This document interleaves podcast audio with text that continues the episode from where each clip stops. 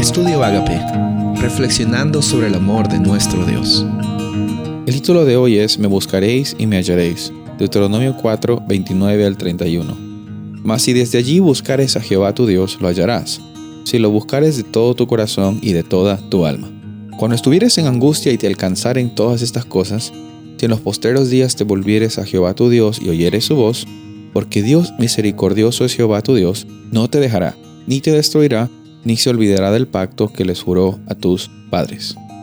Estos, versículos son muy hermosos dentro de este contexto de, la idolatría y las advertencias que aparecen. Dios, en los versículos anteriores, Dios dice, yo soy un Dios celoso, eh, por favor no vayan con otros dioses, eh, eh, Jehová es un Dios, es un fuego consumidor, y es la realidad, Dios es justicia, Dios es rectitud, eh, Dios también aquí vemos que después de mostrar que Él hace las cosas bien, eh, también muestra de que hay esperanza y hay oportunidad y hay gracia en el momento, incluso dice aquí en los tiempos postreros, en los momentos más difíciles de tu vida. No es que haya, tienes que portarte bien y ni bien te portas mal, le tienes que pedir perdón a Dios. Porque si no, si no le pides perdón ahora y te demoras más, Él no te va a perdonar finalmente.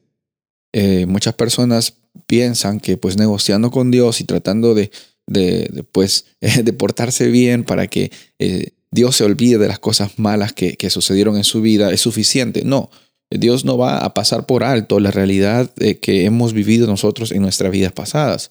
Él no lo va a pasar por alto, Él no puede. Por eso el versículos anteriores dice, yo soy un Dios que es fuego consumidor. O sea, todo Dios no va a pasar por alto las cosas pequeñitas malas que has hecho, porque has hecho cosas grandes buenas como para equilibrar la balanza.